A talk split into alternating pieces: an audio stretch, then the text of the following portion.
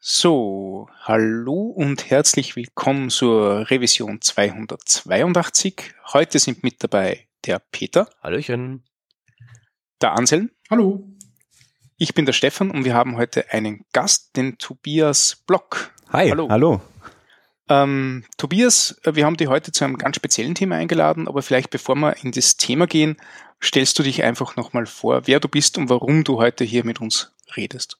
Okay, cool. Ähm, Tobias Block, mein Name, genau. Ich komme aus Düsseldorf, bin ähm, quasi Mobile Frontend Developer, komme so ein bisschen stärker aus der Gestaltung, habe eine Ausbildung zur Mediengestaltung gemacht, dann viel programmiert und bin dann so im Frontend gelandet, auch noch ein bisschen im Design und ähm, habe mich so ein bisschen durch ein paar Agenturen geschlagen und seit einem Jahr bin ich jetzt ähm, bei einer etwas größeren Webseite, RP Online.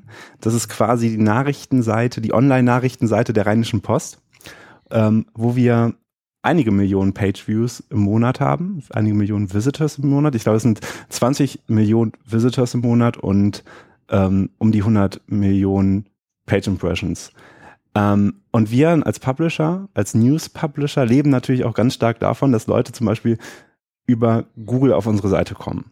Und wir leben auch ganz schnell davon, äh, äh, ganz stark davon, dass ähm, wir darauf angewiesen sind, unsere Seite, die nun mal wie fast bei allen großen Publisher-Seiten ähm, ziemlich langsam ist, äh, schneller werden muss.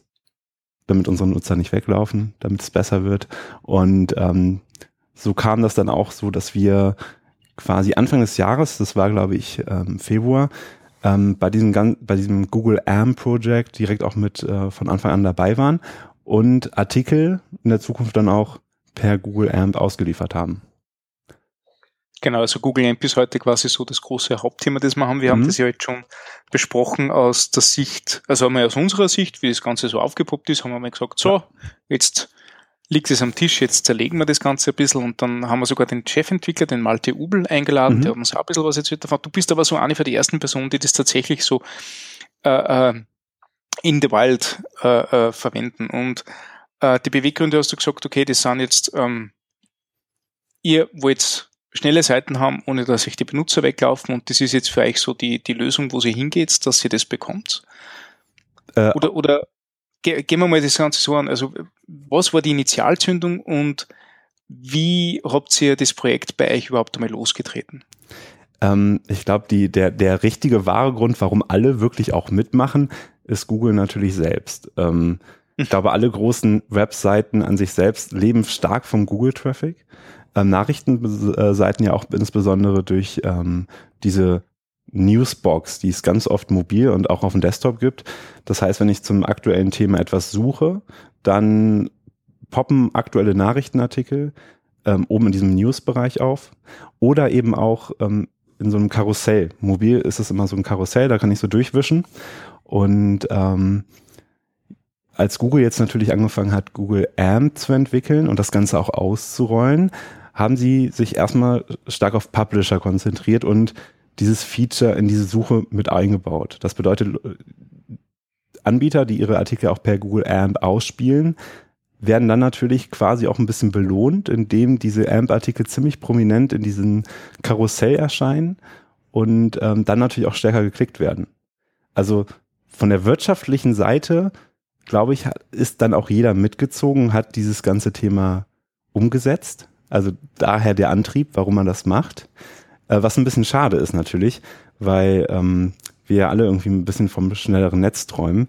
Ich weiß noch, ich weiß noch, ähm, ich war dieses Jahr auch auf der Beyond Tellerrand und habe mich mit ein paar äh, Freunden unterhalten. Hier in Düsseldorf, wo ich herkomme, ist die, ist die Rap-Szene ja auch ganz, ganz, ganz klein und ähm, habe mich mit ein paar Leuten auch von Trivago unterhalten, so aus dem Frontend-Bereich, kenne ich viele Leute und habe erzählt, ich arbeite jetzt bei diesem Nachrichtenportal RP Online und ähm, dann werden immer, dann kommen immer ganz viele Rückfragen und dann, dann unterhalten wir uns, wie komplex so eine Seite eigentlich doch ist, wo dann doch auch immer die Auf, äh, Frage aufkommt, warum braucht ihr überhaupt JavaScript?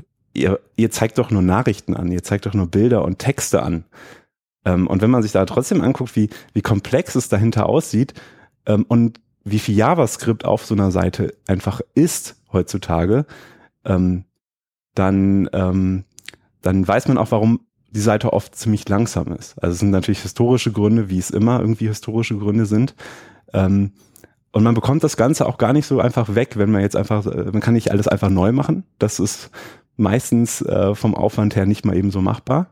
Ähm, und daher finde ich persönlich und eigentlich auch meine Kollegen und unsere Nutzer wahrscheinlich auch, das eigentlich sehr begrüßenswert, dass es jetzt auf einmal sowas wie Google AMP gibt, wo es einen Standard gibt, wo es Limitationen gibt, wo man nicht mehr einfach selber JavaScript schreiben kann, sondern eher so aus eine, auf, eine, auf eine Art Library zugreift, auf einen Baukasten zugreift und ähm, viele Module und viele Sachen, die ich eigentlich immer per JavaScript irgendwie auf einer Seite umsetze, dann einfach schon out of the box da habe. Und zwar ziemlich schnell, weil sie sich einfach an bestimmten Regeln halten, wie heutzutage auch schnelle Seiten sein müssen. Also ich orte mich jetzt mal eben kurz als ja. jemand, der ähm, erst ziemlich viel gearbeitet hat und dann ziemlich viel krank war und im Prinzip nichts mitbekommen hat die letzten Monate. Ja. Kannst du mir kurz eine Executive Summary ähm, von AMP geben? Was das ist, was das macht? Okay, genau. Google AMP ähm, Accelerated Mobile Pages, also beschleunigte mobile Webseiten. Ähm, Google hat sich überlegt, wie machen wir das Internet schneller und hat sich quasi einen Standard überlegt. Manche sagen, es ist ein bisschen ähm, Light HTML. Man hat also nur ein, äh, man, man äh, rendert quasi ein Dokument, wie quasi äh, eine HTML-Seite von, von Nachrichtenartikel beispielsweise, ähm, separat nochmal als AMP-Dokument aus. Das heißt also, es ist erstmal eine komplette HTML-Seite, die ich separat nochmal zu meiner normalen Seite rausrendere aus meinem CMS, wie WordPress oder wir nutzen zum Beispiel ein großes Custom ähm, Redaktionssystem, wo wir dann auch nochmal die Seite komplett separat rausrendern. In dieser Seite ähm, gibt es ganz viele Limitationen. Ich würde jetzt mal sagen, dass es sehr viele, ähm, also dass Google sich sehr viele Best Practices überlegt hat, wie ähm, was alles eine, eine, schnelle mobile Seite heutzutage mitbringen muss und hat sich für alles Lösungen überlegt und sagt dann ganz quasi, okay, du darfst kein Image-Tag mehr verwenden, du musst jetzt einen AMP-Image-Tag verwenden. Ähm, auf dieser Seite selbst ist JavaScript, was diese Elemente dann quasi ähm, umrendert. Darauf kommen wir vielleicht später nochmal kurz ein. Ähm, und im Endeffekt ist es so, dass diese Seite beispielsweise ähm, kein, keine nur ein, maximal einen HTTP-Request be, äh, benötigt, um gerendert zu werden. Was mhm. natürlich dann im Endeffekt extrem schnell ist. Okay, aber so von, von, vom, vom Endeffekt her ist das dann so quasi äh, mobile Version der Webseite, also m.domain.com2.0. Mhm. So, so eine Art, genau. Okay. Ähm, das findet man normalerweise im Web dann erstmal nicht, halt größtenteils nur über die, äh, über die Suchmaschine, über Google, die das dann jetzt so eingebunden haben, dass wenn man auf Nachrichtenartikel klickt, die haben dann so ein kleines äh, AMP-Symbol, das ist so ein kleiner Blitz. Und wenn ich dann auf so einen Artikel draufklicke, dann komme ich nicht äh, auf unsere Webseite, sondern bekomme diese, diese AMP-Seite angezeigt.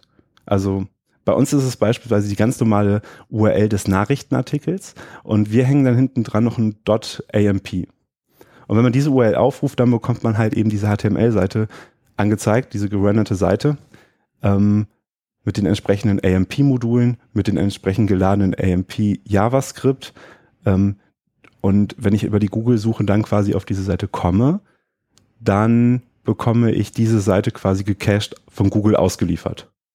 Okay, also genau, das, also das Ding also liegt jetzt auch nicht so der Gateway zur, zur, zur AMP-Seite, so wie das halt eben dann, weiß ich nicht, bei Facebook dann, Facebook ist der Gateway zu so einem Instant-Article-Ding. Mhm. Das ist alles irgendwie so, schlägt in die gleiche Kerbe im Prinzip.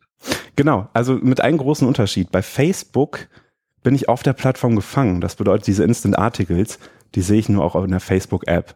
Während Google AMP ja ein eher offener Standard ist, den ich jetzt auch eigentlich benutzen könnte, um unsere mobile Webseite aufzubauen. Also diese, diese, diese HTML-Definition, diese, diese Module und die Funktionsweise mit dem JavaScript, das funktioniert auch, würde auch ganz normal bei uns auf RP Online funktionieren. Wir wären da nur sehr restricted. Ähm, und Google ist auch quasi, hat halt jetzt eben viel Traffic und dadurch gibt es immer noch diese separate AMP-Version, die dann alle ausspielen und zu die Google dann explizit linkt in den Suchergebnissen, mhm. wenn sie vorhanden ist. Also, okay, also, aber trotzdem ist es halt eben eine in der Theorie dann offener Standard. Also im ja. Moment ist es de facto Googles Spielzeug, aber weil es halt im Prinzip offen ist, könnte das auch jeder andere implementieren. Ja, also ich, ich sage auch mal ganz so frei, ähm, die Module, die jetzt schon da sind und die jetzt auch bald kommen werden, ähm, mhm. die, die, die, das sind eben ganz Standardsachen. Das sind Bilder mhm. natürlich, die wir von Anfang an dabei haben, aber es gibt auch neu äh, eine Sidebar, es gibt ein Paging als Modul, ähm, es gibt inzwischen auch äh, Share-Buttons, die waren am Anfang nicht dabei. Ähm, das ganze Thema Analytics hat sich weiterentwickelt. Also eigentlich habe ich, ist das Ziel, glaube ich, am Ende von Google, dass man auch alle Module und alles, was ich auf so einer Seite brauche, einfach in schnell schon da habe. Ohne dass ich mir dann, ähm, und dass ich das alles nochmal langsam custom-mäßig bauen muss, weil zurzeit hat es jeder Publisher, jede Webseite hat alles ziemlich unterschiedlich aufgebaut. Mhm. Okay. Ähm, eure AMP-Site. Mhm. Also ich, ich kenne jetzt das Portal RP Online nicht das genau, nicht aber ich gehe mal davon aus, dass ähm, das Portal sich auch maßgeblich durch Werbung finanziert. Ja, klar. Mhm. Ähm, habt ihr denn bei euren AMP-Seiten auch jetzt Werbung ja. eingebunden? Oder also die läuft das? Habt ihr da auch irgendwie vielleicht schon Erkenntnisse gezogen, wie das im Vergleich zu der normalen Webseite, die ja die restlichen User ausspielt, irgendwie Auswirkungen habt? Also verdient man da weniger oder mehr oder mhm. ja, wie geht's in die Richtung? Äh, man kann auf den Seiten ganz normal auch Werbung schalten. Das ist ähm, ähnlich ähm, also anders wie bei Facebook, Instant Articles, da muss man ja einen Revenue Share quasi abgeben. Bei Google äh, AMP hat man halt erstmal nur limitierte Werbemittel. Das bedeutet, ähm, man hat quasi schon vorgegebene Plätze mit vorgegebenen Größen, ähm, die quasi dann schon in der Seite feststehen, die ich dann allerdings auch durch einen Ad-Network oder durch meinen Werbeanbieter, den ich habe, ähm, dann einfach befüllen lassen kann. Ähm, äh, bei uns ist es so, dass wir, ähm, ich glaube sogar teilweise ähm, die, äh, ziemlich genau die gleichen Erträ äh, Beträge erzielen wie äh, Mobil, mo, in unserer normalen mobilen Website. Also ich glaube, wir haben zurzeit zwei Rectangles ausgespielt, ähm, die quasi als Unterbrecher dienen, also einer als Unterbrecher und einer am Ende des Artikels. Ähm, und die ähm, bei uns eigentlich genauso viel Ertrag einspielen wie zum Beispiel jetzt ein Nutzer, der einen Artikel auf unserer mobilen Webseite lädt. Okay. Ähm, du sprachst jetzt eh schon gerade von der mobilen mhm. Webseite. Ich frage mich immer noch so ein bisschen, ähm, es ist ja ganz schön und nett, wenn man jetzt bei Google sucht und dann auf einem AMP-Artikel landet. Ja. Ähm, jetzt ist da aber ja ein Problem. Eigentlich wird ja dann nicht auf eure Webseite verwiesen, sondern auf den Cache bei Google. Genau. Das heißt, wenn ich dann auch äh, diesen Artikel irgendwo share, dann share ich ja die AMP-URL und nicht von euch die Domain. Das heißt, eigentlich gebt ihr ja den Traffic komplett weiter und da frage ich mich, mhm. ob das nicht irgendwie negativ ähm, für euch ist als Promotion zum Beispiel? Also die, die negativen Auswirkungen, die negativen Seiten sind auf jeden Fall, also wir haben für uns natürlich auch so eine Metrik, die wir messen, das ist das ähm, ähm, Page Impressions pro Visit Verhältnis. Also wenn ein Nutzer auf unsere Plattform oder auf unsere Website kommt, ähm, wie viele Page Impressions hinterlässt er dann pro Besuch? Ähm, und das ist auf unserer mobilen Webseite ähm, viel höher. Also ich glaube, das sind, ähm, wenn er über einen Artikel zu uns kommt, sind es 2,7 Page Impressions pro Visit. Wenn der Nutzer über den AMP-Artikel kommt, dann sind es genau zwei Page Impressions pro Visit. Das bedeutet, mhm. ähm, man kann jetzt nicht sagen, jeder zweite klickt dann noch auf einen anderen Artikel oder kommt noch irgendwie durch einen Link zu uns auf die Webseite, durch eine, durch eine, einen Link zu einer Bildergalerie beispielsweise. Ähm, aber es gibt dann viele, die dann irgendwie in einer Bildergalerie landen und dann da acht bis zehn Klicks verursachen und dann kommen wir wieder auf den Betrag von durchschnittlich zwei PI pro Visit. Mhm. Ähm, das sind so die negativen Sachen, wo wir sagen, okay, ähm, das äh, äußert sich erstmal negativ, wenn jemand über einen Google AMP Artikel einsteigt zu uns. Mhm. Ähm, man muss dazu sagen, Google hat es natürlich auch total einfach gemacht, wieder schnell von der Webseite wegzukommen. Ich brauche nämlich nur nach links und nach rechts zu wischen, um ähm, zu einem nächsten Artikel zu dem Thema zu kommen. Also wenn ich jetzt zum Beispiel ähm, zum Thema äh, Flüchtlingskrise was suche in der, äh, in der Google-Suche, klicke in diesen, ähm, klicke in diesen ähm, in diesem Karussell auf unseren Artikel und wische dann nach rechts, dann bin ich vielleicht bei T-Online oder bei MSN oder bei dem nächsten Artikel, der quasi in dieser Liste ist. Und das, okay. das, das, äh, da ist der Nutzer natürlich extrem schnell wieder weg. Und ja. ähm, generell glaube ich auch, dass der Nutzer ähm, ähm, in der Suche, also über die Suche eh immer schneller weg ist. Wir haben ja eh den Trend, wenn ein Nutzer von Google kommt, ähm, ist er natürlich nicht so ein royaler Nutzer oder auch ein Heavy-User, der viele Klicks generiert auf der Seite, sondern es sind natürlich eher die Leute, die dann direkt auf unsere Seite gehen, die sich bei uns informieren wollen ähm, mhm. und dann auch bei uns bleiben und gucken, was es noch so gibt und so ein bisschen ja. ähm, Exploring machen, was gibt es alles an Themen. Ja, ich denke, das ist auch so ein bisschen ähm, das gleiche Problem, wie Medium mit seinen Autoren hat man liest halt auf Medium irgendeinen Artikel mhm. und im Endeffekt weiß man von dem Artikel, hat aber keine Ahnung, wer den geschrieben hat. Mhm. Und ähm, ähnlich wird es ja wahrscheinlich dann bei AMP-Artikeln auch sein, dass man halt einfach irgendwo was sucht, man geht auf einen Artikel, liest den, weiß aber gar nicht genau von welcher Zeitung der jetzt kam. Ja, genau. Also die, die Frage ist dann natürlich sowieso noch, ähm, was spielt der Absender generell da für eine Rolle? Also ähm, gerade bei überregionalen Themen fragen wir uns natürlich auch, die haben wir auch, die decken wir auch ab. Wir sind eine Zeitung, wir kuratieren, wir haben ein bestimmtes Leitbild, unter dem wir ja auch auch Themen aus aller Welt zusammenstellen, die unsere Leser so gewohnt sind. Die haben wir auf unserer Seite, die finden, findet man auf Google und da kommen natürlich Leute zu uns. Aber jemand, der jetzt explizit nach einem Thema sucht und zu uns gelangt, ähm, der ist natürlich, der kennt jetzt AP Online nicht, weiß auch nicht wirklich, was das ist. Der interessiert sich gerade tatsächlich nur für die Story und ist dann auch wieder weg, klar. Also, mhm. und das ist beim, beim Medium, glaube ich, genauso. Also, ähm, wenn ich auf einen interessanten Medium-Artikel komme, ähm, dann ist, glaube ich, die, das Beste, was, wo, wozu man den Nutzer leiten müsste, ist eigentlich diesen Artikel zu empfehlen oder weiterzuteilen. Weil ich glaube nicht, dass er dann von dem gleichen Autor ähnliche Artikel liest. Mhm. Direkt, ja. Ja. Ja, ähm, was ich mich immer noch frage, ist, lohnt sich denn überhaupt die Entwicklung, also die, die mhm. Zeit, die man in die Entwicklung steckt, um jetzt ein separates Set an Seiten zu generieren, auch die ähm, Infrastruktur, die mhm. dafür wieder bereitgestellt werden muss? Oder könnte man nicht die gleiche Arbeit eigentlich auch in die mobile Webseite zum Beispiel stecken und die einfach optimieren, was ja dann auch allen Benutzern der mobilen Webseite zugutekommen würde und nicht nur mhm. irgendwie diesem Subset für Google Ergebnisse? Mhm. Also natürlich kann man sich überlegen, eine schnelle, einfach eine schnelle mobile Webseite zu machen. Ähm, man kann in diesem Zusammenhang sich überlegen, ob man nicht einfach auf diese auf, auf diese AMP-Module zurückgreifen möchte. Also was, was mir zum Beispiel ziemlich gut gefällt, sind diese, es ist einfach das, das äh, Image Loading. Man hat ein Bild, man hat ein festes Ratio von dem Bild. Ähm, und beim Laden der Seite ähm, wird ja auch direkt die, der Platz des Bildes eingenommen auf der Seite und ähm, man versucht Relayouts und Repaintings zu vermeiden. Dadurch ist es alles sehr schnell. Da haben sich also viele Leute schon mal ge viele Gedanken zugemacht und wir haben ja quasi dann so eine Art Framework, um mobile Seiten zu bauen das kann man nutzen. Man kann es natürlich auch komplett selbst machen. Man kann eine, äh, selbst auch eine äh, Progressive Web App machen. Man, es gibt viele Ansätze, um schnelle Seiten zu machen.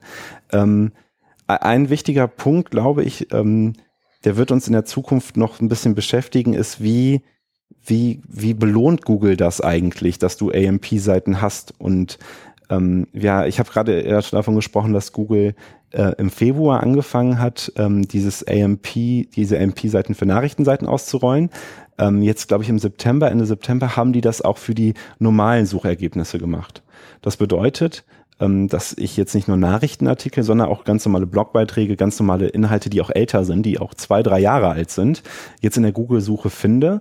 Und sobald ein Artikel quasi als AMP-Version bei Google vorliegt, ähm, dann wird der auch nochmal speziell gekennzeichnet mit so einem Blitzsymbol. Und Google sagt auf der einen Seite natürlich, wir bevorteilen Google AMP Artikel nicht. Ja, auf der anderen Seite sagt Google natürlich auch, wir belohnen schnelle Seiten. Und ähm, es ist ja, glaube ich, auch so, dass wenn ich bei Google nach etwas suche und ähm, ich klick, äh, die meisten Nutzer klicken dann quasi bei den Suchergebnissen den zweiten Artikel an, dann landet der irgendwann, glaube ich, zwangsläufig auch auf den ersten Platz, weil Google natürlich merkt, das ist der, der, der Artikel ist viel treffender als der erste Artikel. Und wenn Nutzer lernen, dass hinter diesen Icon, hinter diesen IMP-Icon eine super schnelle Webseite ist, dann könnte ich mir vorstellen, dass sobald das ein bisschen gelernt ist, dass mehr Nutzer auch diese AMP-Seiten anklicken und dieser AMP-Artikel dann auch weiter oben quasi in den Index geht und man weiter vorne in den Suchergebnissen landet, wenn man AMP-Artikel hat. Das ist aber nur eine, eine Theorie, weil offiziell von Google heißt es natürlich, wenn du ein AMP nutzt, äh, hast du jetzt keine, also wir bevorteilen niemanden. Also das ist, ähm, das hat jetzt keine Auswirkung auf den Index. Mhm. Ähm, Nochmal kurz gefragt von jemandem, der das nicht mhm. äh, ganz so genau auf dem Schirm hat. Ähm, wenn ich also jetzt dann auf diesen Artikel klicke und ich mhm. kriege eine solche Seite, dann kommt die jetzt genau woher? Also ist das dann irgendwie auch ein spezieller Link oder wie genau funktioniert das jetzt? Dann? Genau, also in den Google-Suchergebnissen klicke ich jetzt auf den Artikel und es öffnet sich so eine spezielle Seite von Google. Also es ist jetzt gar nicht, du kommst jetzt gar nicht mehr auf ähm, RP Online oder auf deinem Blog, sondern es wird so ein Viewer geladen von, von Google. Ähm, und in diesem Viewer sind dann quasi die, ist dann quasi die Seite eingebettet, die dann wirklich auf einem, äh, auf einem CDN von Google liegt. Okay. Ähm, da hast du natürlich den Vorteil, den du dann wieder genießt, dass ähm, auf dem Google CDN ist alles noch ein bisschen optimiert. Du hast eine schnelle Time to First Byte Geschichte. Ähm, das kann dir natürlich bei der Geschwindigkeit auch noch mal ein bisschen helfen. Mhm. Aber der Link ist dann nicht mehr der zu eurer Webseite. Ähm, jein. Also wenn ich den Link jetzt ähm, teilen würde, ich, ich, glaube über den über die die native Funktion meines äh, meines nativen Browsers, also über den Safari, dann würde er tatsächlich nicht den echten Link teilen, sondern nur den von Google. Mhm. Da bin ich mir aber auch nicht ganz sicher. Ähm, ja. Dieses Sharing-Modul, was es gibt, ich kann also auch Sharing Buttons in meinen Artikel einbinden und der shared dann natürlich die echte URL. Die kann ich mhm. konfigurieren, was geshared werden soll, wenn ich da drauf klicke. Aber in der Adresszeile steht dann zum Beispiel auch ähm, dann was? Äh, Google AMP CDN. Genau, google.de google slash amp und dann slash die Domain www.tonline.de und dann die URL zum, zum Artikel. Mhm. Ja, also wenn ich im Safari das tatsächlich irgendwie kopieren möchte, dann kriege ich genau. auch nur die Google CDN-Adresse. Okay. Genau. Und wenn ich unten auf Sharen klicke, kriege ich auch nur die Google-Adresse, also ja. google.de. Also ich, bin jetzt kein, bin ja nun kein Suchmaschinenoptimierer oder sowas, mhm. aber ich erinnere mich noch bei meinem letzten, ich baue mein, ich ändere meine Domain, ähm, mhm. da habe ich halt relativ viel Aufwand dafür betrieben, ähm, da so, lauter so Redirects und so ein Krempel einzubauen. Ja. Ähm, also einfach nur, ich hatte halt diesen, ich hatte halt diesen Redirect, ähm, den habe ich halt immer ähm, als Exit-Strategie aus meinem aus meiner derzeitigen Linkstruktur in die neue Linkstruktur. Ja, ganz wichtig, ja klar. Hab, habt ihr auch eine Exit-Strategy für für AMP? Gibt's da sowas? Ähm, es ist so, dass bei AMP ähm, es existieren jetzt auf einmal zwei Versionen deiner Seite. Also einmal hast du die hast du den Nachrichtenartikel unter deiner ganz normalen URL unter deiner ganz normalen Blog-URL und dann hast du zum Beispiel .amp nochmal als separates Dokument und ähm, bei WordPress, bei dem WordPress-Plugin, was es gibt, ähm, ist es beispielsweise slash AMP am Ende. Ähm, das heißt, es gibt zwei Versionen deiner Seite. Das ist ja etwas, was man auf jeden Fall vermeiden sollte. Thema Duplicate Content. Ähm, also muss man irgendwie beides miteinander verknüpfen. Die, deine echte Artikel, dein echter Artikel und dein AMP-Artikel. Ja. Ähm, dafür gibt es einen Meta-Tag, also das heißt, auf den echten Artikel, auf den, auf den echten Beitrag hast du einen, äh, hast du einen Meta-Tag, der die AMP-URL angibt. Und auf der, in dem AMP-Dokument hast du eine Canonical-URL zu deiner, zu deiner echten Seite. Mhm. Ähm, so dass ähm, rein von der Gewichtung von, von solchen, ähm, von, so aus SEO-Gründen, ja alles erstmal auf deinen echten, richtigen Artikel geht. Mhm. Okay. Aber das wird dann trotzdem immer noch heißen, wenn Google irgendwann mal so die Lust verliert und sagt, äh, okay, das war nix und das, das war nix. dann hat, hat man, hat man ähm, halt eine gewisse Menge an toten Links und die kommen halt auch nicht wieder. Ähm, man hat dann natürlich die, die, du hast dann immer noch paar, also es ist quasi wie eine zweite Ansicht, eine Leitansicht von dem ersten Artikel. Ja. Ähm, wenn Google das abschaltet, dann würde Google nicht weiter auf deinen AMP-Artikel verlinken, sondern wahrscheinlich ähm, dann wieder auf deinen normalen Artikel verlinken.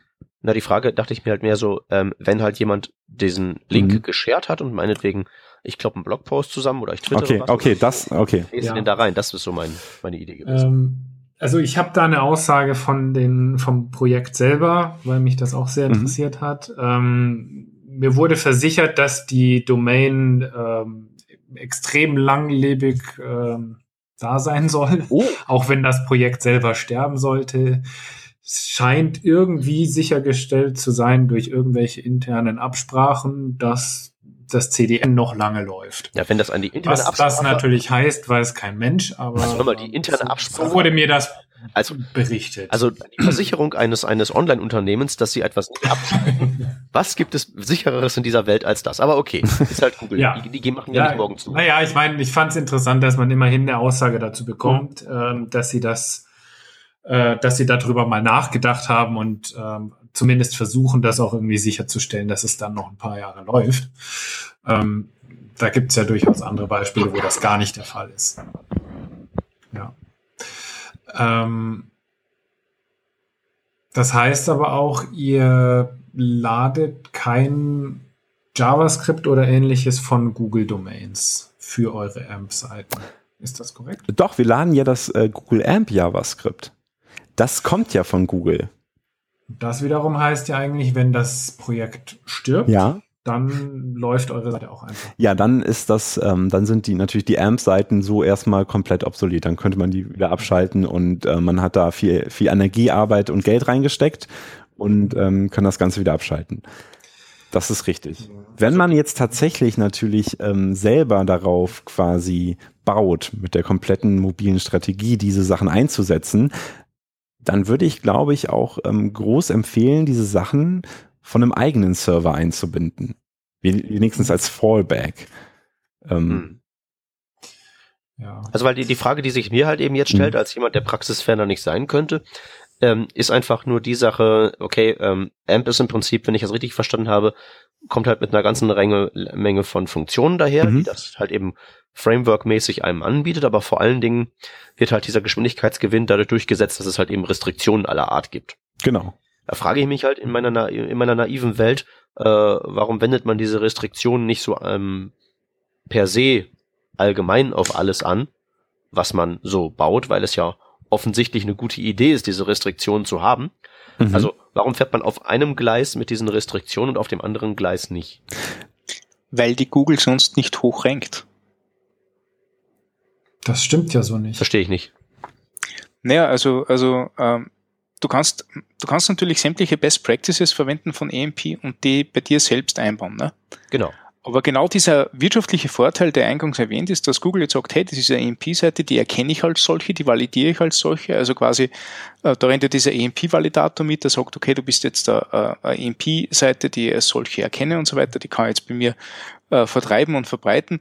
Den hast du nicht, wenn du das Ganze als nicht als AMP-Seite kennzeichnest. Ah, okay, also indem ich das, indem ich Googles Werkzeug verwende, um das zu machen, was ich sowieso machen sollte, kriege ich halt noch so einen Stempel TÜV geprüft. Genau, genau, genau. Du kriegst quasi das EMP-Gütesiegel und mit dem wird, wird das Ganze auf deine, äh, äh, wird deine Seite auf Googles CDN geladen und, und als solches ausgeliefert. Und da braucht es dazu ähm, diesen, diesen, diesen Pfeil im HTML-Element, nicht? Der, der sagt also diesen Blitz, der sagt, hey, ich bin eine AMP-Seite.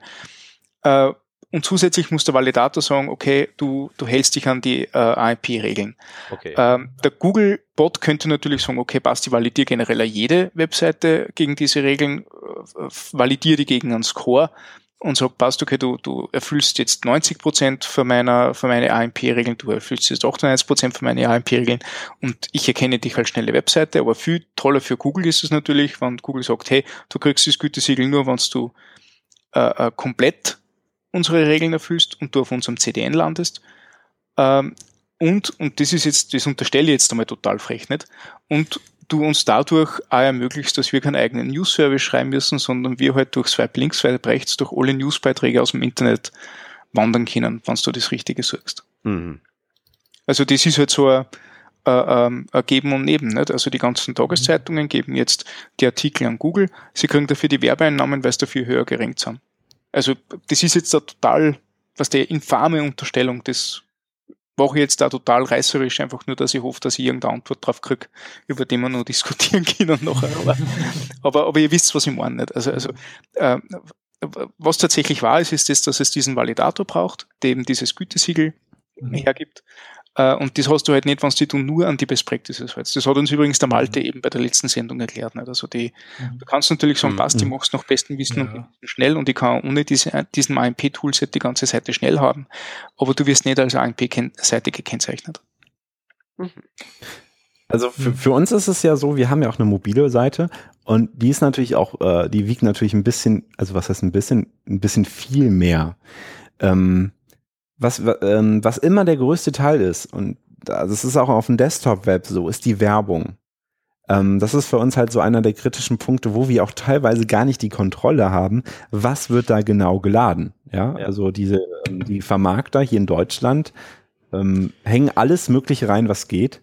Ähm, die hängen wiederum was rein, so dass ich, äh, ne, man muss eine Ghostery aufmachen, man muss auf eine Nachrichtenseite in Deutschland gehen und man hat locker über 80 verschiedene Anbieter, die da im Hintergrund irgendwas machen. So. Ja, äh, wobei das ist ja bei AMP aber auch möglich. Also du sagtest ja, ihr habt Werbung mhm. bei AMP auch geschaltet. Genau. Ähm, ihr könntet ja genau das gleiche für eure mobile Webseite eigentlich auch durchsetzen. Das ist fast richtig, denn die Anzeigen bei AMP sind schon mal so weit beschränkt, dass die Werbeplätze feststehen, wo etwas ausgespielt wird. Ähm, und bei uns ist das sonst so, dass wir ein Inventar haben. Das bedeutet, wir haben verschiedene Werbemittel auf einer Seite, die ähm, dann erst über Marktplätze entschieden werden, ob die überhaupt ausgespielt werden oder nicht.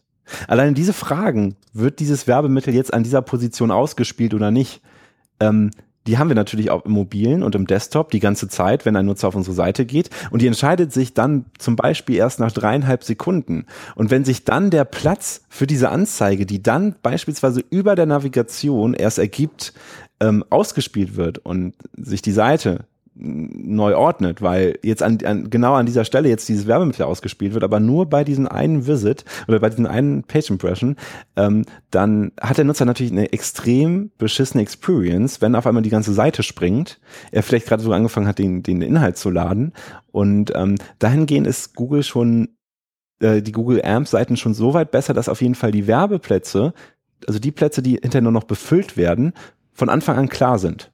Die müssen Moment. da sein. Ich habe das noch nicht verstanden.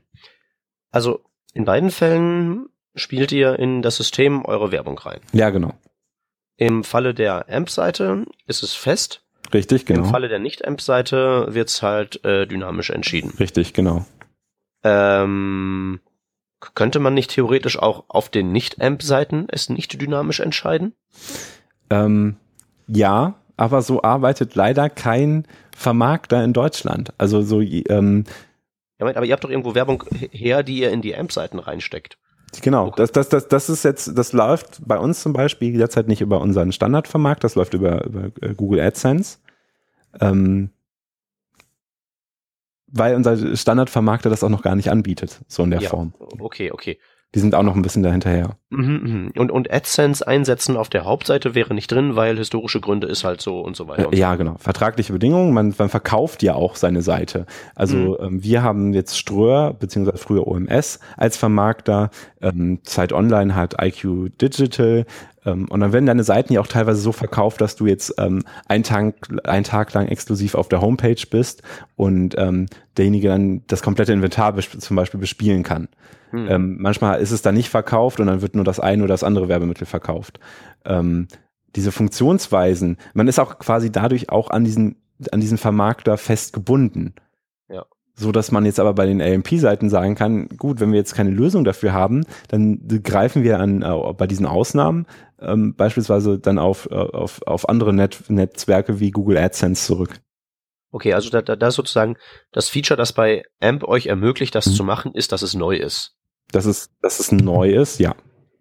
Das und dass es Restriktionen hat, richtig? Wenn ich das so verstanden habe, äh, eigentlich ermöglicht euch AMP dadurch, dass es Restriktionen mhm. hat, neue Sachen aus. Genau, und es äh, die Restriktionen, ne? dass man nicht einfach so sagen kann, die Nerds haben sich jetzt einen Style Guide geschrieben, aber das kann ja dann ein, ein entsprechend ähm, vorgeprägter Marketingmensch ja eben schnell wegwedeln und sagen, ja, die Genau, also wenn wir jetzt das selber entwickelt hätten, hätten gesagt, da und da sind die Plätze, so und so soll das Laden funktionieren, dann hätte uns wahrscheinlich jeder mögliche Mensch gesagt, also damit, damit können wir ja kein Geld verdienen. Wie finden das jetzt eure, eure Werbepartner, wann jetzt ein Teil vom Traffic nicht mehr auf die Werbepartner geht, sondern über Google AdSense, über diese AMP-Werbung abgewickelt wird? So im Detail weiß ich das gar nicht. Also ich weiß natürlich, dass es ist ja jetzt nicht so, dass unser kompletter mobiler Traffic, der von Google kommt, als einfach eins zu eins ersetzt wird, sondern es ja. war ja erst in die Nachrichten, also ein kleiner Teil davon. Ähm, ich weiß auch, dass unser, unser Werbepartner da an, eine, an einer Lösung arbeitet. Mhm. Und darauf warten wir eigentlich. Ähm, Okay, also es gibt auf jeden also, Fall die Tür ähm, für andere Leute, dass sie, dass sie Werbung äh, über diese Schnittstelle ausliefern. Nicht? Ob das jetzt über eigenes Custom-Element ist oder irgendwas, was halt valide, valides AMP ist. Genau, richtig. Also mhm. was nicht irgendwie einfach in unsere Seite eingebunden wird und dann passiert da irgendwas Magisches, wo wir nicht wissen, was passiert, äh, sondern wir werden dann die festen Werbeplätze haben und die dann über unseren Partner einfach ausspielen als zusätzliche Restriktion, was, was Google auch anbietet, äh, oder was Google halt auch hat, ist, dass störende Werbung, also vor allen Dingen Interstitials, verboten sind. Es gibt Sticky Ads, aber es gibt keine Interstitials.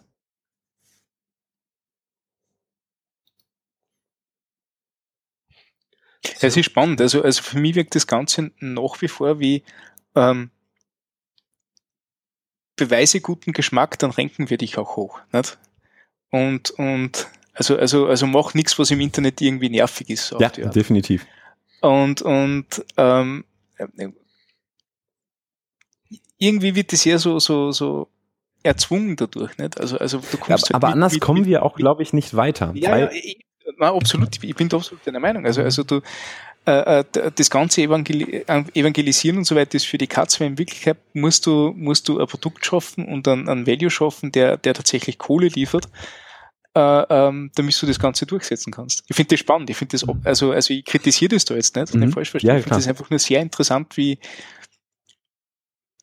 weil ich meine, die Ideen sind ja jetzt nicht neu, nicht? Also das wird ja wieder äh, ähm, promotet und, und, mhm. und äh, ähm, auf Konferenzen tragen und erzählt seit seit Jahren, nicht? Aber, aber kaum gibt's da ein Projekt, springen extrem viele Leute auf und setzen das dann auch tatsächlich um. Weil, also möglich wäre es ja natürlich auch ohne diesem AMP-Fleck gewesen.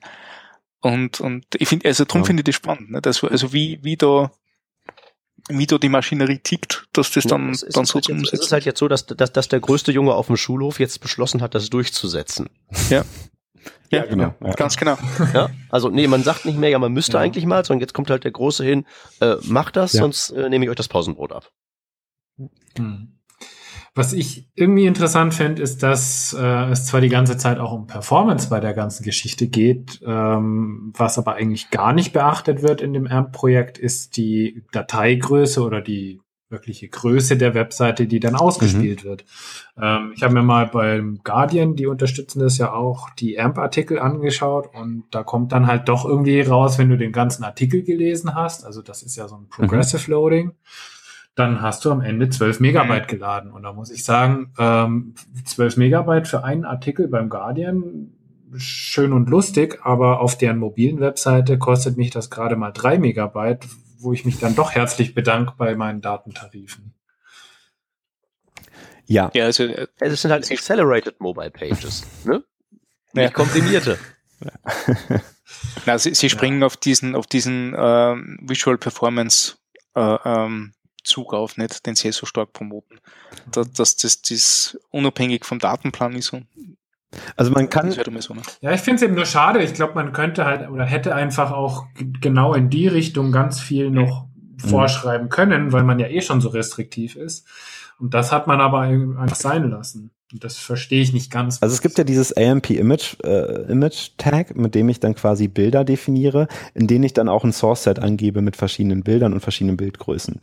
Wenn ich das natürlich ähm, so mache, dass ich ähm, nur ein ganz kleines, kleines Bild habe und ein ganz großes, großes Bild habe und ich mit meinem Retina-Device ähm, auf der Webseite bin, dann wird er wahrscheinlich eher das große Bild laden. Und das wiederum hat natürlich zur Folge, dass man dann auf einmal hinterher wahrscheinlich eher 12 MB hat anstatt 3, ähm, aber dann ist das, glaube ich, auch so eine Sache, das muss man auch richtig konfigurieren.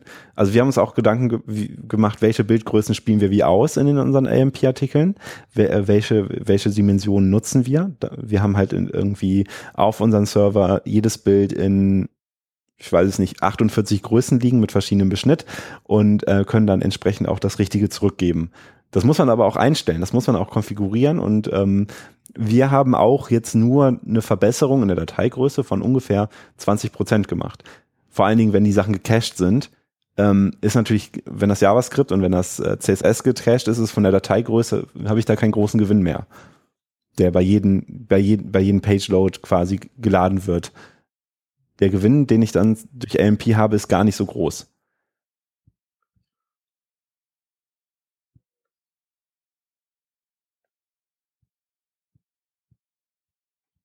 Warum haben die ein eigenes Image-Tag? Weil sie mit dem Standard-Image-Tag aus dem Browser nicht zufrieden sind. Sie möchten ganz gerne, dass ähm, ich keinen einzigen Request brauche, damit ähm, die komplette Seite etwas anzeigt. Und dieses Element wird dann erst quasi, wenn es genötigt wird, in ein Image-Tag umgewandelt. Äh, so ein Lazy-Loading-Ding? Lazy-Loading, richtig, genau. Also Genau, eigentlich ist ja, glaube ich, jedes Element von AMP Lazy Loading genau. prinzipiell. Also äh, es ist alles asynchron eigentlich. Es gibt keine Blocking-Ressourcen irgendwo auf der Seite. Mhm. Mhm. Und das Seitenverhältnis wird beibehalten. Das heißt, wenn du 4 zu 3 Bild hast, dann ist das in jeder Auflösung genauso hoch, wie mhm. es sein soll, damit ja. du keinen springenden Content hast. Das ist auch so ein, so ein Prinzip von dem Ding. Hm. Mhm. Nicht, dass Google mal noch so einen Standard pushen müsste da, ne? Ja, ich, weiß nicht, ob Google Zugang zu Webstandards hat. Müssen wir mal fragen. Überhaupt nicht. Ne? Nein, das ist das AMP ist doch ein offener Standard. Ist das ein Standard? ähm, ja. Ähm, Tobias, habt ihr denn da aber auch jetzt irgendwie Probleme gehabt, dass irgendwelche Module fehlen bei AMP oder dass irgendwelche Dienstleister nicht verfügbar mhm. sind auf AMP, weil man ja da wirklich, eigentlich muss ja jeder Dienstleister, der irgendeine spezielle Technik für eine Webseite anbietet, dort ein AMP-Plugin ja. schreiben. Und ähm, ich gehe jetzt mal davon aus, dass das aktuell noch nicht so mega viele Dienstleister haben. Mhm. Ähm, habt ihr da irgendwelche Probleme gehabt oder ähm, du meintest ja auch schon beim Ad-Dienstleister zum Beispiel hat das überhaupt nicht funktioniert. Äh, Gab es da irgendwie noch mehr Probleme? Also, ähm, es gab zwei Sachen, kann man da ganz gezielt nochmal ansprechen. Das eine ist so Embeds, das Thema Embeds, da hatten wir extreme, was heißt extreme Probleme, haben wir große Probleme bei der, bei der Implementierung.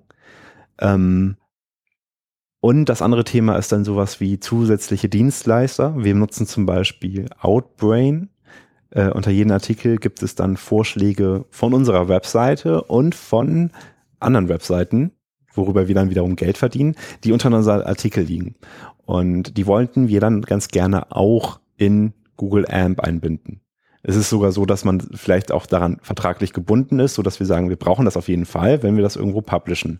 Und dementsprechend sind wir, äh, haben wir auch dann mit äh, Outbrand zusammen ähm, ein AMP-Modul entwickelt. Allerdings kein richtiges AMP-Modul, sondern wir haben ein iFrame genutzt mit einer festen Breite und einer festen Höhe. Und in diesem iFrame wurde dann quasi eine HTML-Seite gerendert. In, in dieser HTML-Seite sind dann die Empfehlungen aufgelistet. Ähm, man hat natürlich dadurch wieder einen Request mehr. Wir haben aber auch im Web und im mobilen äh, wird das eh sowieso nachgeladen, hätten wir auch einen Request. Also dementsprechend nicht ganz so schlimm, aber da konnten wir relativ zeitnah das äh, umsetzen und diese iFrames, die gesandboxed sind, haben auch noch eine API, dass ich die Größe quasi verändern kann von diesem iFrame beim Laden quasi, dass ich feststelle, wenn die Größe des, des Inhalts von diesem iFrame jetzt höher ist, kann ich quasi ein Resizing, ein, ein Relayout des iFrames verursachen und sagen, du hast jetzt die Höhe 800 Pixel. Äh, und so konnten wir dann natürlich so ein Modul wie dieses Outbrain-Modul mit den, ähm, mit den Artikelempfehlungen und den Sachen aus dem Netz ähm, unter unseren Artikel einbinden. Und das hat dann ganz gut funktioniert. Das war auch nicht viel Arbeit, das, das ging sogar ganz gut ist dann eben nur Abstimmungsaufwand, weil es ist wieder was Neues. Es ähm, bedarf Erklärungsbedarf und man muss, man muss sich abstimmen. Ähm, das darf man ja eigentlich dann nie unterschätzen, weil da ja auch immer viele Leute dran beteiligt sind. Das andere große Thema sind die Embeds und ähm, dafür muss man auch so ein bisschen verstehen, wie so eine, wie so, ein, so, ein, so eine Redaktion, glaube ich, arbeitet. Ähm, und zwar, wir haben ja hier bei uns im Haus äh, sehr viele Journalisten und Redakteure, die Artikel schreiben. Wir haben über 700 Artikel jeden Tag, die wir veröffentlichen auf unserer Seite. Und wir haben ein CMS oder ein Redaktionssystem, in dem haben wir quasi ein Body für unseren Artikel. Also auch fast ähnlich wie bei WordPress. Ähm, und da gibt's einen Source Code Knopf. Und ähm, wenn ich jetzt als Redakteur einen Tweet einbinden möchte oder ein Facebook-Posting-Video, ein YouTube-Video, also irgendwas aus dem Netz und in der letzten Zeit macht man das ziemlich gerne. Also der Trend da ist, glaube ich, geht immer, immer, immer höher, wird immer, immer, äh, immer gefragter, sowas mit einzubinden. Dann geht man natürlich in den Source Code View und fügt diesen Embed Code, den ich dann von der Plattform bekomme. Also ich gehe dann auf Twitter, klicke äh, Embed und dann kriege ich den Code. Den füge ich dann einfach oder die Redakteure fügen den einfach in den, in den, in den, in den Body ein. Und die Plattformen waren natürlich auch so intelligent, haben das Gott sei Dank so hinbekommen, dass es mobil dann auch funktioniert und auf dem Desktop funktioniert. Ähm, jetzt kann ich natürlich nicht einfach selbst da so einen Embed-Code ausspielen in der Google AMP-Seite. Ähm, denn das sind meistens dann so Blockquote-Elemente und danach wird dann noch ein Script-Tag geladen. Und dieses JavaScript äh, verwandelt dann quasi dieses Blockquote in einen iframe und dann hat man so eine schöne Tweet-Embed-Funktion quasi auf seiner Seite. Ähm, und bei Google AMP ist es so, dass man auch spezielle Tags für diese Embeds verwenden muss. Das heißt, ich muss so ein AMP ähm, Tweet oder AMP Facebook, AMP Instagram, AMP Soundcloud, whatever nutzen und muss dann dort in diesem Tag als Data-Attribut ähm, die Metadaten des Tweets oder des Facebook-Postings, das embedded ist, einfügen. Also früher, also wir haben in einem Redaktionssystem im Body von dem Artikel steht jetzt quasi ein Code und Google erwartet aber, dass ich da ein, ein schönes HTML, äh, AMP Twitter Tag einfüge, wo eine Data ID drin steht, wo die ID des Tweets steht, den ich inkludieren möchte. Mhm. Ähm, sodass der, der Artikel erstmal invalide ist. Dadurch, dass ich da auf einmal Custom JavaScript habe, wenn ich ihn einfach ausgebe, so dass wir auf jeden Fall mit diesen, mit, mit, mit diesem ganzen Buddy, den wir da haben, den wir ausgeben wollen, erstmal noch was machen müssen. Ähm, und das hat uns natürlich erstmal sehr viele Sorgen und Probleme bereitet. Weil es natürlich auf Anhieb erstmal nicht funktioniert, sondern dass man, da, da muss man dann quasi nochmal drüber. Ähm, und drüber, da sprechen wir dann wiederum von, wir parsen dann den Body, den, den Inhalt des, des Artikels. Ja, wir haben What You See is What You Get Editor, Source Code Unview und Absätze werden automatisch in Ps umgewandelt. Wir sprechen dann dadurch, dass jeder Absatz quasi einmal geguckt wird, was ist es. Und wenn wir erkennen, dass es ein Facebook-Posting ist, dann haben wir ein Regex, das dann wiederum die Metadaten aus diesem Code extrahiert, damit wir dann hinterher natürlich bei dem Rendering von den Google AMP-Artikel die richtigen Meta-Informationen ausgeben können. Ähm, Zusätzlich möchten sie, ähm, möchte, möchte äh, laut, dem, laut dem Standard, laut der Dokumentation, sollte da auch die Höhe und die Breite des Tweets dann entsprechend eingegeben werden. Und ähm, das ist ja etwas, was der Redakteur eigentlich auch gar nicht richtig leisten kann, da jetzt eine Größe und eine Breite anzugeben. Ähm, zum Glück ist es so, dass ähm, sich dieses Modul automatisch nochmal anpasst. Das bedeutet, wenn ich jetzt ein Bild drin habe, dann ist es so, dass wenn sich der Tweet lädt in der Seite, das ist ja alles lazy quasi, ich scrolle runter, komme zum Tweet, der Tweet lädt sich dann, ähm, dass sich dann auch nochmal die Höhe anpasst, auf die richtige Höhe. So dass zur Zeit das noch ganz gut aussieht. Aber ähm, ähm, in der Dokumentation müsste man quasi eigentlich die Höhe und die Breite des Tweets genau vorgeben für diesen Platz, den es auf der Seite hat. Und ähm, das, das weiß man ja nicht, ja. Und auch so eine O-Embed-Schnittstelle gibt einen das zwar bei Videos zurück, aber nicht bei Tweets. Also sind wir so erstmal so ein bisschen verloren bei diesen, bei diesen ganzen Embeds. Ähm, das war halt jetzt erstmal so die, die, die größte Herausforderung, ähm, diese Embeds hinzubekommen. Und da sind wir immer noch dran, weil wir jetzt auch äh, für uns intern sagen, ähm, das Ausgabemedium wird sowieso in der Zukunft total unterschiedlich sein. Das bedeutet, wir haben ja nicht nur Google AMP, wir haben auch Facebook Instant Articles, die dann wieder einen anderen, noch einen anderen Art haben wollen, diese Embeds, äh, wie sie Embeds in einem Artikel eingebunden werden, so dass wir sagen müssen, okay, wir, wir setzen vielleicht nur Platzhalter in den Artikel und speichern diese Informationen, was für ein Tweet und die Metadaten von diesen Embeds woanders. Zum Beispiel nur die URL von einem Inhalt oder die, die Metadaten wie die ID oder ähm, eine Playlist von YouTube die werden dann einfach als Metadaten gespeichert und wir haben einen Platzhalter im Text, der, an dem das dann rausgerendert wird. Ähm, aber das ist natürlich erstmal viel Arbeit und in den meisten Redaktionen ist es wirklich tatsächlich so, dass es im CMS genauso funktioniert. Da hatten wir uns auch natürlich nochmal mit ein paar anderen Verlagen auch so abgesprochen, wie löst ihr das denn? Und ist es bei euch auch ein Problem und es ist tatsächlich bei denen genauso. Ähm, am Anfang funktioniert das auch so, man geht durch, hat einen Regex, guckt, hey, ist das jetzt ein Facebook-Posting, dann baue jetzt einen AMP Facebook ähm, ein. Ähm, aber sobald sich natürlich so ein ähm, äh, so einen Tag dann, äh, so einen Embed-Code auch mal verändert und das ist dann halt bei Facebook passiert, dann funktioniert dann so ein Regex auch mal schnell einfach nicht mehr und dann hat, ist man in so einer Wettrüst-Situation, die sehr unbefriedigend ist. Ähm, kann man diese solche Komponenten wie so Embeds ähm, selbst erfinden und erweitern? Also so das Szenario, das mir vorschwebt, ist, äh, wenn ich jetzt eine Zeitung bin, habe ich mhm. vielleicht so ein Forum, wo diskutiert wird, so ein Community-Ding mhm. und will da gegebenenfalls sowas machen wie äh, Nutzer XY sagt zu dieser Angelegenheit Z. Und das will ich ja gegebenenfalls auch so im Prinzip lösen wie so ein einbettbaren Tweet, weil das ist ja letztlich das Gleiche, ist halt so ein Kommentar. Also gibt es so, da halt mhm. was, dass man sozusagen also einerseits, ihr macht euer eigenes Ding und wollt euch sozusagen selbst einbettbar gestalten oder anderes Szenario, ähm, irgendwie neues Startup poppt hoch und äh, die haben jetzt auch einbettbaren Content, das wollt ihr nutzen. Wie, wie, wie löst man das? Ähm, es gibt die Möglichkeit, selber auch AMP-Komponenten ähm, zu schreiben. Dafür gibt es einen Guide, aber ich bin mir nicht zu hundertprozentig sicher, ob der Google AMP Validator dann noch sagt, das ist in Ordnung und ob er dieses Modul auch validiert. Davon gehe ich nämlich erstmal nicht aus. Das heißt, man wird wahrscheinlich nur, damit man bei Google auch ge gecrawlt und gecached wird, muss man auf jeden Fall wahrscheinlich Google-Komponenten benutzen. Ähm, aber es gibt prinzipiell die Möglichkeit, dass du natürlich selber auch Module schreibst für einzelne Tags ähm, und diese inkludierst und die dann quasi benutzt. Und das wird dann auch funktionieren. Aber bei dem Validator bin ich mir nicht sicher. Eine Strategie. Okay, der werde ich ja wahrscheinlich einfach dann sagen, kann ich halt nicht bestätigen oder, oder ähm, sozusagen äh, bezeugen, dass das jetzt gut oder schlecht ist, sondern das ist halt für mich einfach eine Blackbox, wo ich annehme, wo ich, wo ich einfach kein, keine Aussage zu treffe, oder? Weil sonst würdet ihr euch damit ja selbst ins Knie schießen. Inwiefern selbst ins Knie schießen? Das, äh ja, wenn man jetzt so ein, so ein, so ein Embed-Ding mhm. selbst baut und der Validator sagt, weil das halt irgendwer gebaut hat, von dem mhm. ich nicht weiß, ob es taugt oder nicht, okay. mhm. Äh, sage ich hier, äh, nö, nicht gut, äh, weil das wird ja wahrscheinlich eher andersrum laufen. Alles, was ihr selbst baut, wird erstmal ist ja erstmal per se schlecht. Also so ist ja die Logik zu sagen, Third-Party JavaScript wollen wir gar nicht haben. Und ja. ähm, wenn wir jetzt sowas machen würden, ich glaube, die, die einfachste Variante wäre, dass wie unser Anbieter das ja auch macht, ähm, wo wir äh, ein iFrame, äh, dass wir ein iFrame einbinden an dieser Stelle.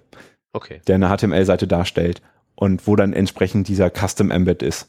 Also das, das, ich glaube, das wäre so die einfachste Möglichkeit und ähm, statt ein eigenes komplettes Modul zu machen, ist das, glaube ich, die bessere Möglichkeit, ja.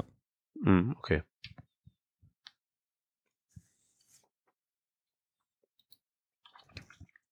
Tja, ähm, sonst noch irgendwelche Sachen auf der Wunschliste, was du, was du da in dem Projekt aktuell noch vermisst an Sachen, die sie jetzt mal deiner mhm. Meinung nach äh, zügig nachrüsten müssten? Also wo ich mir tatsächlich halt äh, Verbesserungen wünsche, sind diese Embeds. Ähm, aber ja, genau, das ist halt etwas, was, was, was, wo das System von wir haben nur einen Body mit ganz viel HTML drin, wo das vielleicht auch ein bisschen veraltet ist, ähm, und wo wir das nachbessern. Ähm, Ansonsten ist die, sind diese Features, die jetzt kommen, das sind ja, also es gibt auch eine Paywall-Unterstützung, es gibt jetzt ganz neu, glaube ich, auch äh, Formulare und ähm, ich finde es ziemlich gut, weil wir, wir selber auch dadurch dahin getreten werden, Sachen schnell machen zu müssen. Das ist ja anders wie zum Beispiel im E-Commerce, wo jeder, wo man ja das Mess richtig gut messen kann und wo man es auch richtig gut messen muss, was Performance eigentlich für mich jetzt ausmacht. Weil eine Performance-Verbesserung bedeutet da für mich direkt äh, mehr, mehr Kohle, mehr Umsatz. Das ist direkt sichtbar. Bei mhm. Publishern ist das ja leider nicht so. Bei Publishern habe ich meistens keine direkte Auswirkung. Also ähm, es gab zum, die Financial Times hat das mal ausprobiert, hat einfach an jeden Request eine halbe Sekunde drangehangen und hat natürlich gesehen, okay, wir haben ein paar Besucher verloren. Ähm, aber es ist natürlich nicht so eine finanzielle Zahl, wo dann steht, okay, wir haben 20.000 Euro verloren, dadurch, dass unsere Seite eine halbe Sekunde schnell, langsamer ist. Ähm, dadurch denke ich mir, in anderen Bereichen funktioniert das ganz gut mit der Performance-Optimierung. Wenn ich auch ein Produkt habe, das langsam ist, dann will das auch keiner nutzen. Aber zu uns kommen ja die Leute über Google. Und warum sollten wir schneller werden? Und dass Google da an diesem, an diesem Zug ist und ähm, uns dazu mehr oder weniger zwingt, finde ich persönlich ganz gut. Ähm, und äh, ich bin gespannt, was da für weitere Features kommen, denn zurzeit sind es nur die Artikel, die wir quasi als äh, Google AMP umgesetzt haben. Ähm, eBay hat auch angefangen, AMP zu nutzen. Ähm, und zwar machen die folgendes, die nutzen ihre, ähm, ihre Indexseiten. Das bedeutet, wenn ich jetzt nach einem Produkt suche, ähm, finde ich jetzt, glaube ich, auch inzwischen in den Google-Suchergebnissen, beispielsweise zum iPhone 6, ähm, die, die, die Resize-Page. Also ich klicke, suche nach äh, iPhone 6 oder nach ne, irgendeinem Gegenstand und wenn ich dann ein eBay-Ergebnis quasi sehe mit einer Übersichtsseite, komme ich dann auf eine AMP-Seite, wo ganz viele Produkte untereinander sind, ähm, wo eine Auflistung aller Produkte sind. Ähm, und diese Auflistungsseite, diese Indexseite quasi, ähm, die ist jetzt auch schon in, äh, bei, bei eBay zumindest als AMP-Seite gestaltet und der Trend geht jetzt dahin, auch zu überlegen, welche Seiten gestalten wir jetzt bei uns irgendwie als, als, auch noch als AMP-Seite aus. Die Startseite vielleicht, Indexseiten, Themenseiten, ähm, die, also alles, was eigentlich bei uns im, bei Google quasi im, in den Suchergebnissen liegt, wären jetzt für uns so die nächsten Schritte, da weiterzumachen. Ähm, ich persönlich finde das einen guten Schritt, so wie das sich so entwickelt hat. Äh, es kommen mehr Sachen dazu. Man gibt natürlich immer ein bisschen Kontrolle ab von dem, was passiert ist genau auf meiner Seite. Ähm, aber andererseits habe ich das Gefühl, dass es dann auf Googles Seite mehr intelligente äh, Lösungen entstehen als bei jedem einzelnen Publisher vor Ort, das überhaupt sein könnte verstehe das so ein bisschen so, als halt eben einfach das, ähm, das, was meinte ich vorhin mit meiner Analogie des mhm. stärksten mhm. Jungen auf dem Schulhof, dass ja. da einfach mal jetzt, ähm, also das Problem, dass die Seiten langsam sind, das ist ja, ist es ja kein technisches Problem, sondern ist es ja ein organisatorisches. Ja. Und das wird dann sozusagen hier jetzt einfach ähm, gelöst, indem äh, Google einfach sagt so, ähm, das machen wir jetzt so, so wie, so wie ich das sage, sonst gibt's auf den Deckel. Mhm. Und also nicht nur, nicht nur gibt's halt eben ähm, die Peitsche, sondern als Zuckerbrot gibt's halt eben auch dann die Möglichkeit, ähm, dass, dass es halt eben dieses, diese, diese grüne Wiese gibt, auf die man halt, auf die man halt eben diese strengen Regeln anwendet. Mhm. Was halt eben das Ganze leichter macht, weil einerseits kann das alte bestehen bleiben, andererseits kann man halt eben auf einer grünen Wiese es neu machen, wird gezwungen, das richtig zu machen.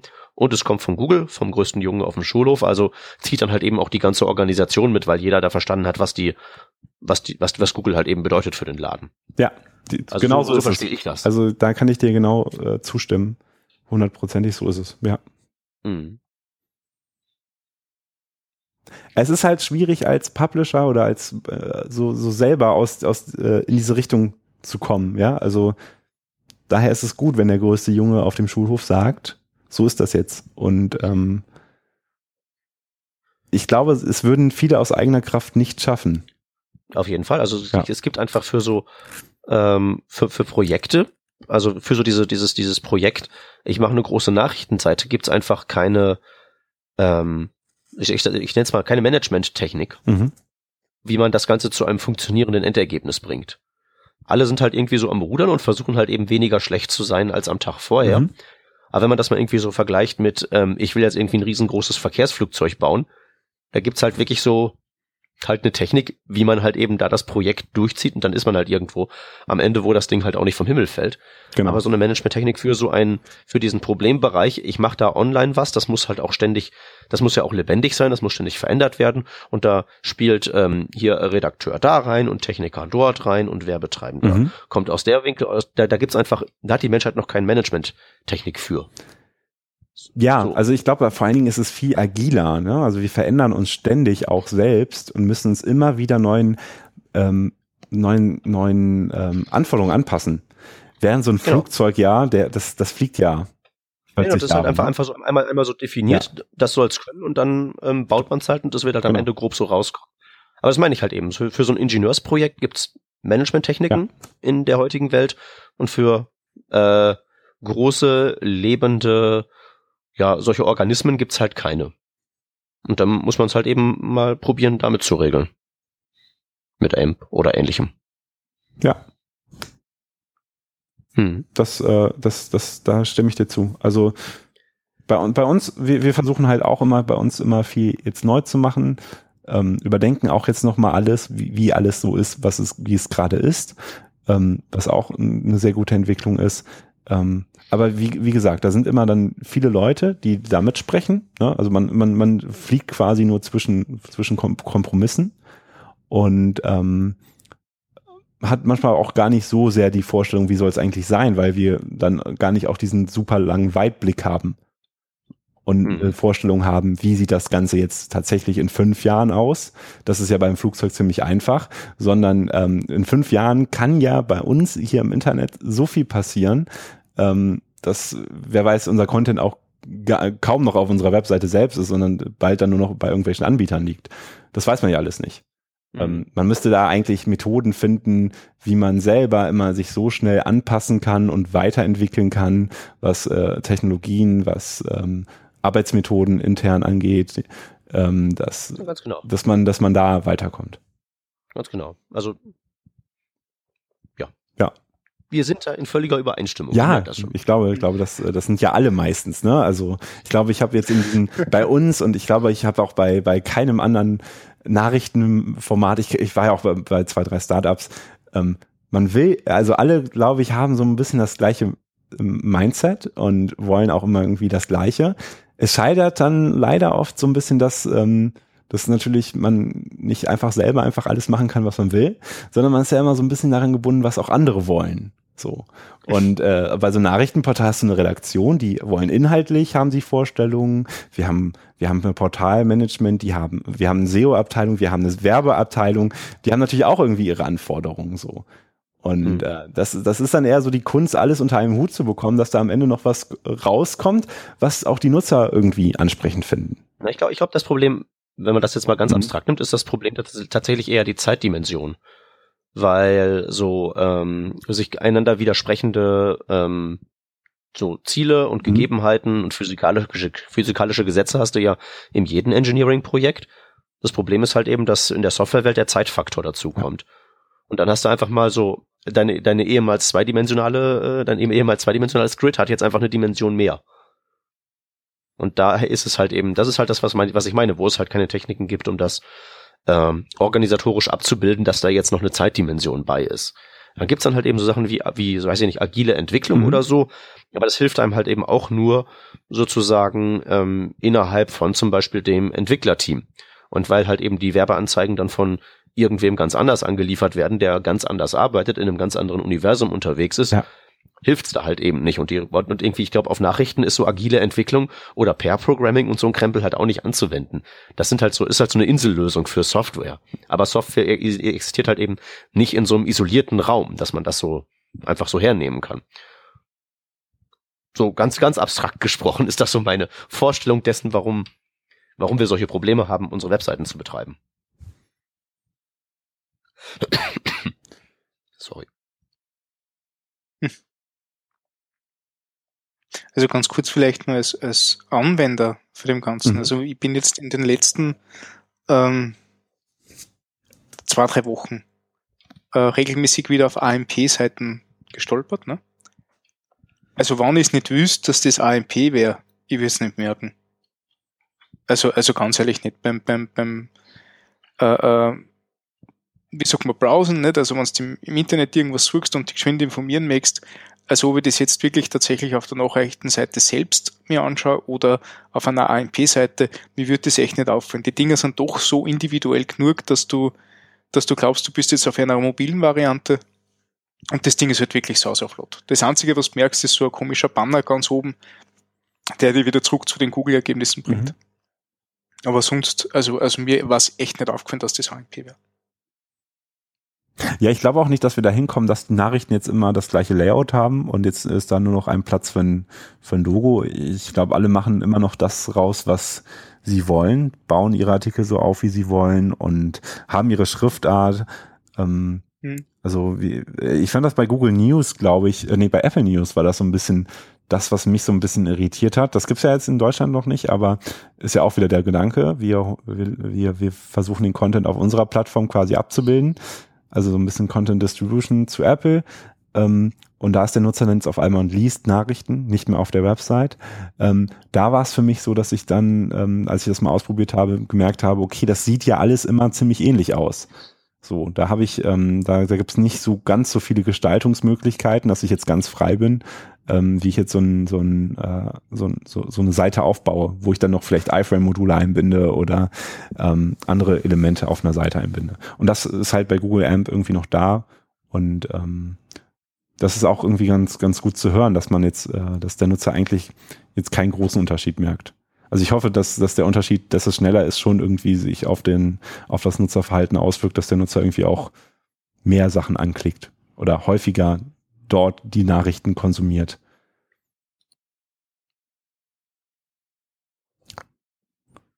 Habt ihr eigentlich Erfahrungen, was äh, Google AMP-Seiten angeht? Irgendjemand von euch schon mal was äh, gemacht, zufällig? Oder seid ihr alle wirklich da komplett. Also ich, ich habe gerade, ich probiere schon die ganze Zeit echt mich zu überlegen, wann ich zuletzt Mobile was gegoogelt habe. aber, aber, irgendwie, irgendwie kommt das halt nie vor. Okay. Ähm, aber da bist du, glaube ich, eine Ausnahme, ich oder? Ich google halt den ganzen Tag, wenn ich halt so hier am Rechner sitze und was arbeite, dann recherchiere ich halt dauernd hier und dort. Aber meistens ist es halt so, ich, ich, ich, ich google Mobile sehr selten. Ja. Ich habe halt so meine Apps, die mir so sagen, äh, keine Ahnung, dann fährt der Zug und äh, äh, da, da ist der nächste Burgerladen und so. Mhm. Und ich habe halt so meine Nachrichtenquellen. Das sind entweder Seiten, wo ich sowieso halt äh, so nur den ersten Buchstaben tippe und dann spuckt mir der, der, der mobile Firefox, den ich da nutze, sofort die URL aus oder ich habe meinen Feedreader, den ich halt als alter Mann auch noch benutze. Aber ich kann mich echt nicht erinnern, mobile mal was gegoogelt zu haben in irgendwie den letzten paar Monaten. Aber da mag ich eine Ausnahme sein. Ja, es, wahrscheinlich. Es gab, es gab ja jetzt die, die, die Nachricht, dass ähm, mehr Leute Google Suchen starten auf ihren Smartphone als an ihren Desktop-Computern. Und dass der, dass der mobile Index jetzt der Master-Index quasi ist. Also der, der Google-Index mobil ja. ist jetzt der neue Index und Desktop ist jetzt für Google auch nur, das klang jetzt so ein bisschen wie nach Abfallprodukt, aber es ist jetzt irgendwie nur noch sekundär, ne? Ähm, eigentlich voll interessant. Also ähm, mein Verhalten, ich bin vielleicht auch noch dadurch, dass ich natürlich jeden Tag irgendwie am Computer sitze und ähm, auch äh, Software am Computer entwickle, ähm, bin ich da natürlich auch irgendwie immer total dran gebunden und mache da auch viel. Aber wenn ich mich in meiner Umgebung so umgucke, gibt es auch viele, die, also privat habe ich auch keinen Computer mehr, also ich habe nur noch das ähm, Arbeits-MacBook und ähm, ich kenne auch viele, die auch keinen Computer mehr haben, die immer mehr halt eben auch auf dem Smartphone machen können und dann auch keinen Grund mehr haben, sich einen Computer zu kaufen mhm. und dann ähm, alles mobil nutzen. Und, okay, ähm, das stimmt natürlich, dass halt eben der, der, der Normalnutzer tatsächlich ja. mit sowas wie einem iPad oder sowas besser bedient ist als mit so einer so einem sperrigen PC genau. oder so, ne, ja. so einem Gerät. Das ist halt schon richtig. Deswegen bin ich halt da überhaupt ah, nicht der mhm. Regelfall. Hört nicht auf mich. Ja, also ich äh, habe ehrlicherweise mit äh, Google AMP Pages so vom Angucken her oder vom Lesen mhm. her wenig Erfahrung, außer das, was ich so selber teste von der Webentwicklung jetzt her, mhm. ähm, weil ich ja kein Google-Nutzer bin. Damit bleibt das sowieso für mich außen vor. Ähm, ansonsten bin ich gerade an einem Projekt, wo wir auch ähm, wahrscheinlich ein Plugin bauen werden für AMP. Ähm, das heißt, ich kenne dann auch so demnächst mal irgendwann die andere Seite hoffentlich davon, mhm. wie man tatsächlich zu der AMP Codebase was contributed. Mhm. Ähm, das ist auch relativ spannend. Ähm, ja, habe aber jetzt da aktuell auch noch gar nicht so viel Erfahrung. Also ja, von dem her ist auf jeden Fall mal sehr interessant, was da so ein Zeitungsverlag auch zu sagen hat, weil das ja eigentlich wirklich so der ähm, Hauptanwendungsfall oder der Hauptanwender auch ist, ähm, für den das gedacht ist und wo, wo man am meisten davon mitbekommt. Ja, und ich, ich finde dafür, also es hat jetzt, äh, haben auch wirklich alle jetzt irgendwie mitgemacht. Also es ist tatsächlich etwas, äh, wo der, wo der, wo der große Junge auf dem Spiel, äh, auf dem, auf dem Schulhof wirklich gewonnen hat, weil alle mitgezogen haben. Ja. Ähm, das war natürlich, ich weiß nicht, ob das eine Wette war, aber das haben sie auf jeden Fall hinbekommen. So, dann zeigt sich auch mal wieder, wie dann, dann doch auch alle abhängig sind natürlich davon, dass äh, mhm. an, an, an Google Traffic und äh, dabei zu sein. Ja. Bleibt auf jeden Fall spannend, ja. Gut. Ähm, ja, sonst Machen wir Deckel drauf. irgendwelche Fragen oder? Na, ich, ich finde spannend. Also das ist genau der, der Blickwinkel, der mir jetzt noch gefällt hat, dass ich das ganze Thema tatsächlich begreife für mich. Es ist sehr, sehr interessant. Also ich finde es cool. Ja, schön. Cool. Ja. ja. Äh, also wenn ihr keine Fragen mehr habt, also ich glaube, ich bin auch, ich habe auch alles so jetzt mal so durcherwähnt, wie das bei uns so aussieht. Ich denke auch. Hab sonst ja. auch nichts mehr. Also. Nee, schön. Äh, Tobias, danke dir, dass du dabei warst. Äh, war sehr aufschlussreich. Ähm, okay. Hat uns sehr geholfen. Wie gesagt, schön, dass du da warst. Ähm, an die Leser, gerne, gerne wenn ihr Dank. Fragen habt, einfach in die Kommentare. Ähm, ja. ja, und ansonsten sind wir dann auch für die Woche eigentlich schon wieder durch. Genau. Dann bis nächste Woche, ja, ne? Bis nächste Woche dann. Danke, Tobias. Danke. Und tschüssi. Tschüss. Ciao. Ciao.